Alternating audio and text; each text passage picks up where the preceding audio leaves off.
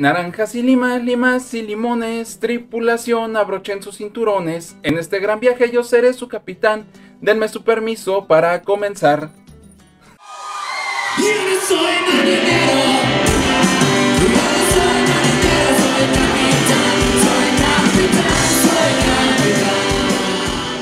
¿Qué tal? Ya voy mejorando en mi canto, ¿verdad?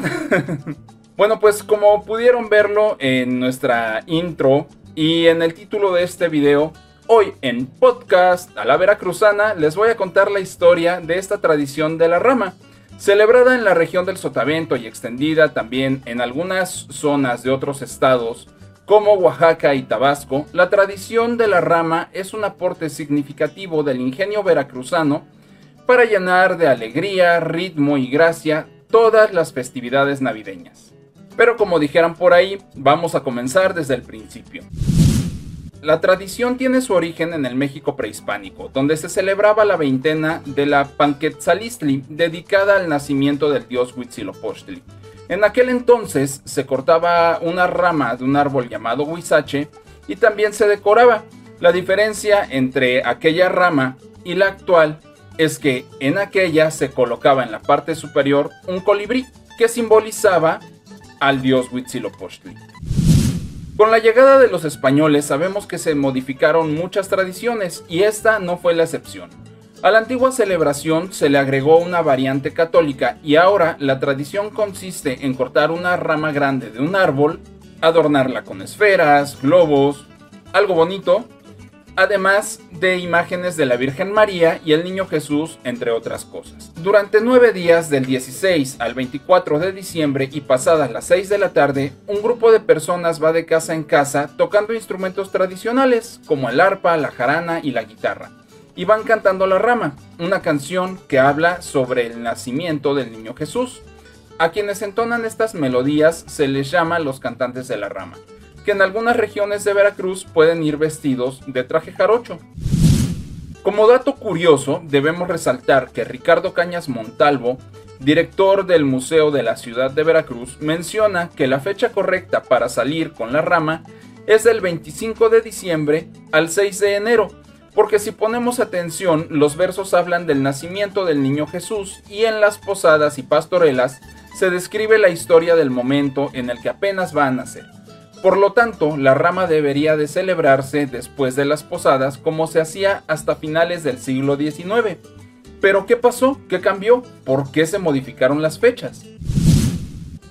Bueno, pues como ya les mencionamos al principio, en lugares como Alvarado y Tlacotalpan acostumbraban a llevar la rama a casas de familiares o amigos, y la costumbre se extendió hasta el puerto de Veracruz durante la época de construcción del puerto que fue más o menos entre 1895 y 1902, cuando una parte de la gente que vivía en el Sotavento se mudó a esta ciudad ante la oferta de trabajo, y sus parientes, que se quedaron allá, ahora les llevaban la rama hasta su nueva casa. Por ello, en la rama se canta, a las buenas noches ya estamos aquí, aquí está la rama que te prometí, que te prometí venir a cantar, pero mi aguinaldo me tienes que dar.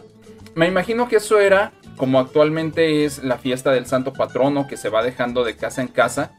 Y entonces pues se le avisa a la persona, te voy a ir a dejar el santo para que se le hagan algunos rezos ahí en tu casa y todo eso.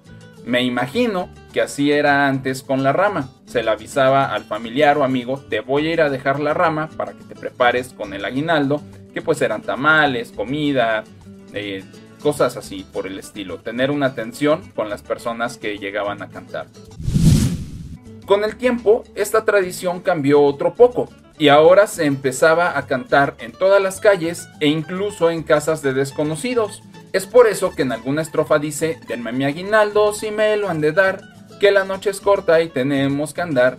Actualmente, luego de pasar varios días cantando por las calles y recolectando dinero, dulces o comida, con el aguinaldo reunido, se organiza una posada navideña en casa de algún anfitrión.